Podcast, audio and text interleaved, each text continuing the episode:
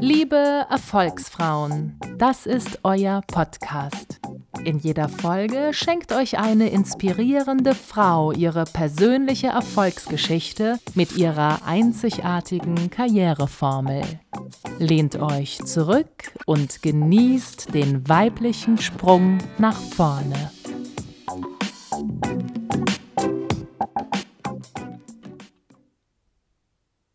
Vorwärts gehen von Susanne Kaspar Riskieren Sie es, mutig zu sein. Wo immer Menschen Dinge verändern wollen oder müssen, entstehen Risiken und es besteht die Gefahr zu scheitern. Dieser Fakt klingt unangenehm, ist aber private und beruflich gelebte Praxis. Wir gehen tagtäglich mit Risiken unterschiedlicher Dimension um und akzeptieren auch ein Scheitern. Dies ist Bestandteil unseres Lebensalltags. Ein Wagnis einzugehen erfordert meistens Mut, und den möchte ich Ihnen mit meiner Geschichte machen. Fürchte dich nicht vor dem Vorwärtsgehen, fürchte dich vor dem Stehenbleiben. Ich möchte mit dieser chinesischen Weisheit meine beruflichen Erfahrungen, Gedanken und meine Empfehlungen für ein mutiges, aber auch abgewogen risikobereites Handeln illustrieren.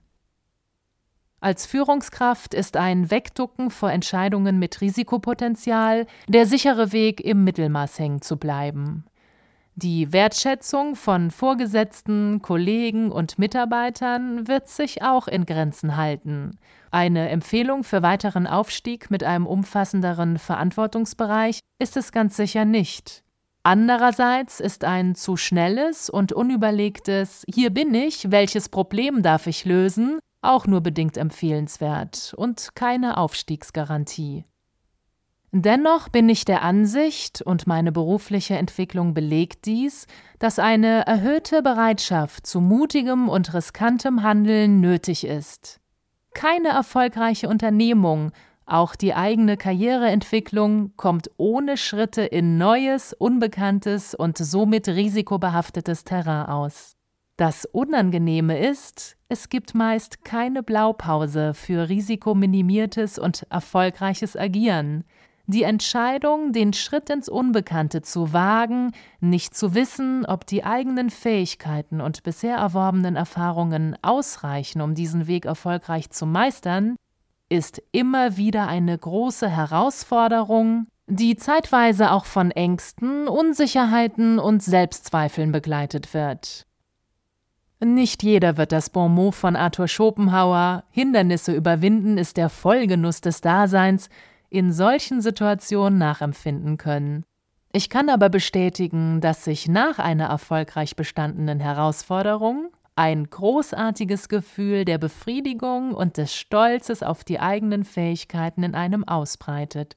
Vor allem auch der Mut, sich einer Aufgabe gestellt zu haben, die man anfangs für kaum lösbar gehalten hat, wirkt nach. Neben der verinnerlichten Gewissheit, dass man es kann, wird die nächste große Aufgabe mit einem spürbar gestärkten Selbstbewusstsein, noch mehr Mut und der Freude, sich an Größerem zu beweisen, schon viel selbstverständlicher und lockerer angegangen. Doch stehen ja nicht nur Menschen in Führungsverantwortung immer wieder vor Herausforderungen, wenn die Auswirkungen von Entscheidungen nicht valide voraussagbar sind. Das betrifft auch Mitarbeiter, denen sich eine neue Chance im Unternehmen eröffnet, bei der ihnen jedoch mulmig wird. So hatte ich einmal eine Sekretärin, mit der ich bereits länger zusammenarbeitete und ihr Potenzial erkannte. Das Problem war allerdings, sie selbst sah dies nicht. Jemandem, der nicht genug Selbstvertrauen hat, diesbezüglich die Augen zu öffnen, ist nicht leicht. Man kann als Vorgesetzter noch so empathisch und gesprächstrainiert sein, die Basis Selbstbejahung, die noch nicht auf einem festen Fundament steht, ist nicht einfach hierarchisch installierbar. Das braucht einen fruchtbaren Boden, ein sich öffnen für Perspektiven, die einem selbst bislang komplett verschlossen vorkamen. Sollten Sie das also erleben, liebe Hörer, dass Ihr Vorgesetzter eines Tages vor Ihrem Schreibtisch steht und Ihnen ein Angebot macht, das Sie zunächst aus allen Wolken fallen lässt, so sagen Sie nicht sofort Nein. Fassen Sie sich und bitten Sie darum, in aller Ruhe die Konsequenzen gemeinsam durchdenken zu dürfen. Ich machte meiner Sekretärin beispielsweise den Vorschlag, den möglichen Fall des harten Aufpralls aus den Wolken abzufedern. Sie bekam die Chance, den Fuß auf die Karriereleiter zu setzen und bei Nichtgelingen ohne Gesichts- und Stellungsverlust wieder in ihre ursprüngliche Position zu wechseln. Ich bot ihr meine imaginäre Hand, also sie nach dem nächsten Schritt nicht alleine zu lassen. Das wirkte. Sie brachte den Mut auf und wuchs auf der neuen Position über sich hinaus. Ich hatte ihr Selbstbewusstsein geweckt. Es war die ganze Zeit da, doch schlummerte es ungenutzt vor sich hin. Nun ist sie fürs Unternehmen produktiver als manch ein Jungakademiker, der Was kostet die Welt auf der Stirn geschrieben stehen hat. Diese Form der vorsichtigen Mitarbeiterentwicklung hat also einen doppelten Effekt. Und ich kann nur allen Führungskräften empfehlen, achten Sie auf vermeintliche Schläfer in Ihrem Unternehmen. Aber halten Sie diesen nicht nur den rasselnden Wecker ans Ohr, sondern bauen Sie ihnen Brücken. Diese Art vordenkende Hilfe zum Umdenken lohnt sich. Mein Weg und meine Ziele in den letzten 25 Jahren. Ohne damals die oben genannten Gedanken oder Abläufe zu kennen, hatte ich schon in der Schulzeit meinen eigenen Kopf. Beide Elternteile im Krieg geboren, in der Nachkriegszeit in die Schule gegangen, hatten selbst nur den Volksschulabschluss. Um ihr Kind nicht zu überfordern, wollten sie mich, trotz anderweitiger Empfehlung der Schule, lieber auf die Realschule statt auf das Gymnasium schicken. Mit dem nötigen Willen und einer gehörigen Portion Hartnäckigkeit habe ich meine Eltern überzeugt, mir das Abitur zu ermöglichen. Ich war eine gute Schülerin. Doch war es auch eine ungewohnte Erkenntnis, dass meine Eltern mir bei den meisten Fächern keine Unterstützung beim Lernen geben konnten, da sie zum Beispiel Sprachen nie selbst gelernt hatten. Hier hatte ich das erste Mal erfahren, was es bedeutet, sich auf ein großes Ziel einzulassen und dabei weitestgehend auf sich selbst angewiesen zu sein. Außerdem habe ich früh ein besonderes Fable dafür entwickelt, ganz bewusst in sogenannte Männerdomänen einzudringen. Auch das ging und geht natürlich nur über Kompetenz. Und das fing damit an, dass ich mir das Skatspielen von Freunden habe beibringen lassen, weil mein Vater das Spiel seiner Tochter nicht erklären wollte. Ging über Physik bis zum Abitur, als einziges Mädchen in meiner Stufe, bis hin zu meiner Neugierde, mich in einer Schulprojektwoche lieber mit der Funktion eines Ottomotors auseinanderzusetzen, als zum Beispiel mit dem Malen von bunten Bildern. Diese Themen waren für mich im Nachhinein gesehen standortbestimmt. Ich habe ihn mir noch anhören müssen, den Chauvi-Spruch eines Kommilitonen, als ich überlegte, in seinem Lehrstuhl meine Diplomarbeit zu schreiben. Ich nehme einem männlichen Kollegen einen Studienplatz weg, da ich ja doch heiraten würde, Kinder bekommen und dann aufhören würde zu arbeiten. Derlei prägt, macht wütend und aktiv, im Kopf und in Bezug auf die Lebensthemen. Bis heute. Und natürlich habe ich meine Diplomarbeit dort geschrieben, schon alleine, um es diesem Idioten zu zeigen. Nach dem Abitur entschied ich mich für das Studium der Biologie, wohl wissend, dass die finanzielle Unterstützung von zu Hause nur minimal sein konnte, habe ich von Anfang an gejobbt. Mit Erfolg und Glück konnte ich mich relativ schnell aus einem Nebenjob als Promotion-Dame für Camel und Coca-Cola weiterentwickeln. Nach zwei Jahren bot man mir an, als Gebietsleiterin ein Team von 65 Freelancern eigenverantwortlich zu führen. Das war Neuland für mich, aber das in mich gesetzte Vertrauen war ein großer Motivator, meine Selbstzweifel und die Angst zu scheitern zu überwinden. Mit jedem gelungenen Promotion-Event stieg meine Selbstsicherheit und mein Ehrgeiz, die Abläufe und Effizienz meiner Einsätze zu verbessern. Dies schon alleine deswegen, um mein Studium erfolgreich innerhalb der Regelstudienzeit mit dem Diplomabschluss zu beenden und meine seit dem zweiten Semester völlige finanzielle Unabhängigkeit zu erhalten. Nach Beendigung meines Studiums stand ich vor der Wahl, als Biologin in die Forschung zu gehen oder das Angebot einer Eventagentur anzunehmen und nun als Projektleiterin mit 120 freien Mitarbeitern im Promotion-Bereich weiterzuarbeiten.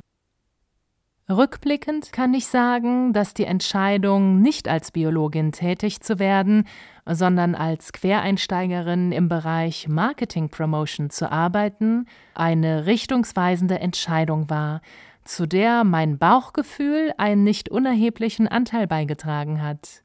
Es waren weder die überdurchschnittliche Bezahlung für eine Berufseinsteigerin noch ein flippiges Arbeitsumfeld, was mich zu diesem Schritt veranlasste. Es war das kribbelnde Gefühl, mich immer wieder in neuen, komplexeren und größeren Aufgaben beweisen zu können, auch mit dem nicht geringen Risiko, an der Umsetzung eines Projektes zu scheitern. Und es war die Reflexion und Rückbesinnung auf die seinerzeit große Herausforderung, als 22-jährige Biologiestudentin mit Mut und Risikobereitschaft eine unternehmerische Tätigkeit mit Personalverantwortung angenommen und erfolgreich über vier Jahre bewältigt zu haben. Mein nächster beruflicher Schritt führte mich dann in das OTC-Marketing einer größeren amerikanischen Pharmafirma. Hier konnte ich innerhalb von fünf Jahren die klassische Laufbahn von der Marketingassistentin zur Brandmanagerin durchlaufen.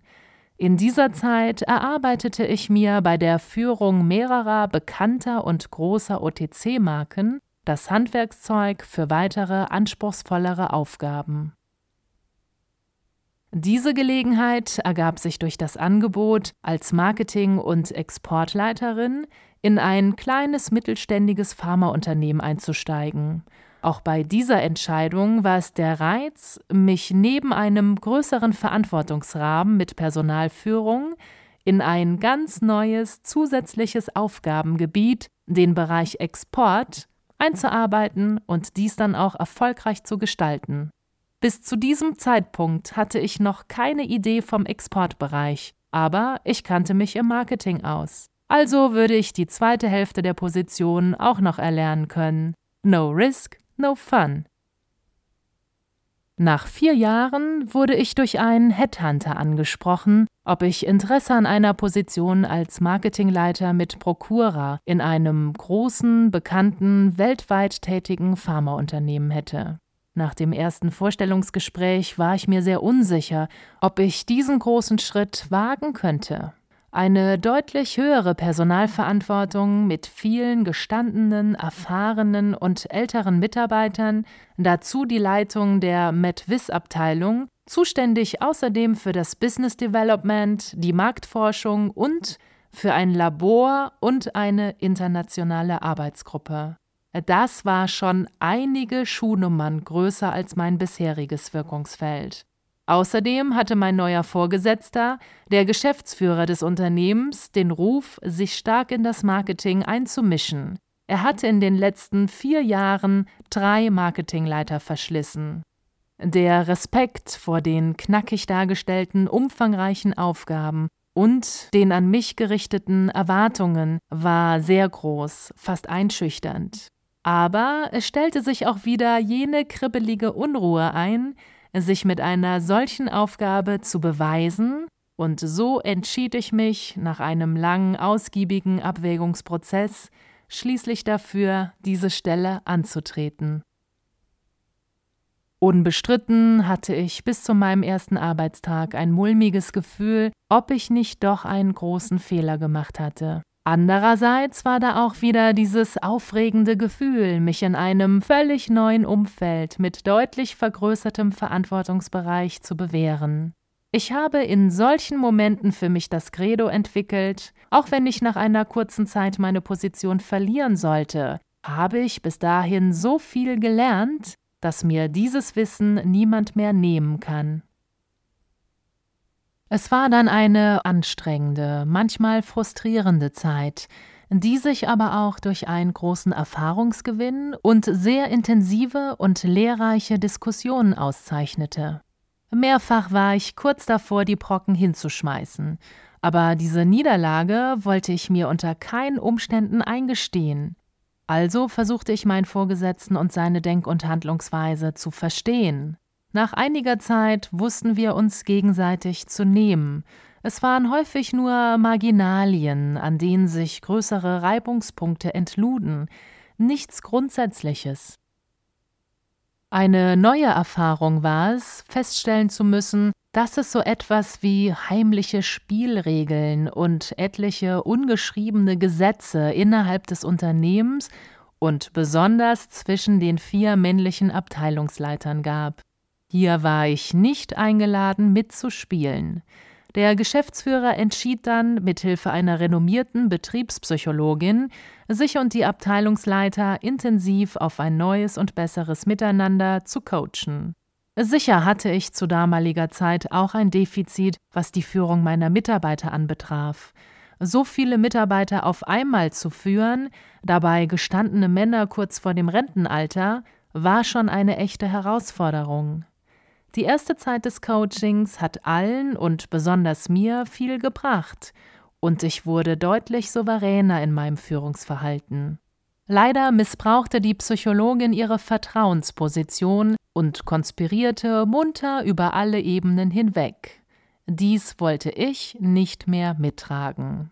Als die Dame merkte, dass ich mich von ihr lösen wollte, kam es bei einem Dreiergespräch zwischen ihr, dem Geschäftsführer und mir zu einem Showdown. Die Psychologin empfahl meinem Chef, mich weiter coachen zu lassen, bis ich die aus ihrer Sicht weiterhin mangelnde Führungs- und Durchsetzungsfähigkeit erlernt hätte. Sie wollte es darüber hinaus durchsetzen, dass Mitarbeitergespräche nur in ihrem Beisein erfolgen sollten. Ich war über diese Anmaßung so genervt, dass ich die Zusammenarbeit mit dem Coach mit sofortiger Wirkung eingestellt habe. Eigentlich war ich fest davon überzeugt, dass dieser Schritt auch zu meiner eigenen Kündigung führte, aber ich war nicht mehr bereit, mich weiterhin zu verbiegen. Zu meiner Überraschung passierte das genaue Gegenteil.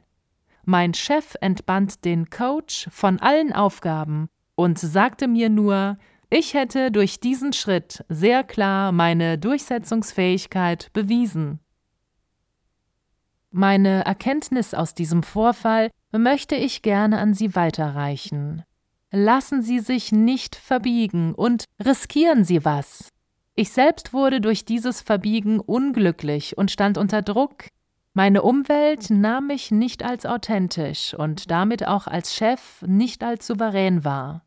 Vor meiner Entscheidung habe ich mich lange damit auseinandergesetzt, was schlimmstenfalls passieren könnte. Ich hätte gekündigt werden können. Das musste ich für mich erst einmal akzeptieren. Gekündigt werden wollte ich nicht. Das wäre eher ein Gefühl des Scheiterns gewesen. Aber was konnte mir schon passieren? Dann würde ich mir eben eine neue Position suchen. Ich bin nicht auf den Kopf gefallen, habe in meinem Lebenslauf schon einiges vorzuweisen, bin flexibel bei meinem Wohnort also alles besser, als diese unglückliche Situation weiter durchzustehen. So sprach ich mir Mut zu. Meine zweite Erkenntnis aus dieser Situation wenn du dich nicht verbiegst, wirst du als viel erfolgreicher wahrgenommen. Fortan lief es in dieser Firma wesentlich entspannter. Nach sechs Jahren wechselte ich nach Berlin in die Firmengruppe eines ehemaligen Kollegen, in der ich als Geschäftsführerin für Marketing und Vertrieb diesen Bereich neu aufbaute und zusätzlich drei Firmen in eine neue Firma überführte. Getreu der Maxime If you can't dream it, you can do it, suchte ich nach einiger Zeit nach einer neuen Aufgabe. Ich wollte als alleinige Geschäftsführerin ein Gesamtunternehmen leiten und fand sie vor einigen Jahren.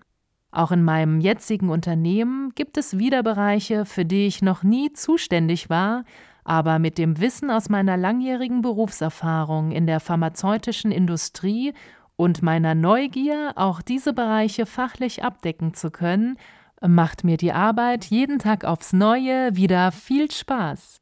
Mein Wissenszuwachs kann mir auch heute wieder niemand mehr nehmen. Jedes Risiko, das ich eingegangen bin, hat sich am Ende des Tages gelohnt. Die Erkenntnisse meines bisherigen Berufsweges. Wie man an meiner bisherigen beruflichen Entwicklung sehen kann, gab es immer wiederkehrende Ereignisse und Situationen, die Chancen und Risiken für mich bereithielten. Wie bin ich vorgegangen? Habe ich einen Masterplan mit Erfolgsformeln? Welche Rolle spielen Zufall oder das Glück, zur richtigen Zeit an der richtigen Stelle gewesen zu sein? Reflektierend trifft beides in unterschiedlichem Maße zu. Ich denke, dass die Persönlichkeitsstruktur die Basis für die Bereitschaft zu einem risikoaffineren Handeln darstellt. Ob dies in der Folge auch gelebt wird, ist eine andere Frage. Zwischen einer ängstlichen Person und einem Hasardeur liegt ein weiter Bereich unterschiedlichster persönlicher Ausformungen. Meine Kindheit und Jugend vermittelten eher ein Streben nach Sicherheit, mit meinen ersten erfolgreichen Entscheidungen wuchsen jedoch mein Selbstvertrauen und die Erkenntnis, dass derjenige, der wagt, auch viel gewinnen kann. Dies scheint meine Urtriebfeder zu sein, die mir das Selbstvertrauen und den Mut gab, Aufgaben zu übernehmen, die auch das Risiko des kompletten Scheiterns erkennbar in sich trugen. Für mich gehört zum Erfolgreichsein auch die Analyse der eigenen Stärken und Schwächen dazu. Das heißt, eigene Stärken stärken und die Schwächen akzeptieren. Als Führungskraft sucht man sich kompetente und loyale Mitarbeiter, die die eigenen Schwachstellen kompensieren. Dies ist und signalisiert Souveränität. Zielstrebigkeit und Hartnäckigkeit sind auch wichtige Gradmesser, um sich einem Risiko zu stellen und für einen nicht immer einfachen, aber sicher lohnenden Weg, um auf der Karriereleiter nach oben zu steigen. Dass es auch zu Härten kommt, wie zum Beispiel Wohnortwechsel, Auslandsaufenthalt etc., kann nicht verschwiegen werden. Per aspera ad astra, der Weg zu den Sternen ist rau, eine 2000 Jahre alte Lebensweisheit. Meine Erfahrungen und Vorgehensweisen sind natürlich nicht eins zu eins übertragbar, aber sicherlich eine Orientierung. Was immer Sie tun, um voranzukommen, ohne die Unterstützung und Akzeptanz Ihres Umfeldes wird es auf Dauer nicht gehen. Nehmen Sie die Menschen mit, kommunizieren Sie klare Ziele und begeistern Sie Ihre Mitarbeiter dafür. Nehmen Sie symbolisch die Fahne in die Hand und schreiten Sie mutig voran. Fördern und unterstützen Sie Ihre Mitarbeiter bei deren eigener Karriereplanung. Es wird sich für Sie mehr auszahlen, als Sie sich vorstellen können. Vermeiden Sie Konfrontationen und unnötige Machtspiele mit Vorgesetzten und Kollegen. Wenn es nicht anders geht, bleiben Sie hart, aber fair. Meine Erfolgsformel Anlagen kultivieren plus Risiken eingehen plus Chancen ergreifen gleich Erfolg. Das war's. Doch das Ende dieser Folge ist nicht das Ende deines Erfolges. Im Gegenteil, jetzt geht es erst richtig los. Steh auf, pack's an. Und wenn dir nach Unterstützung ist, dann findest du sie unter www.profilersacademy.com.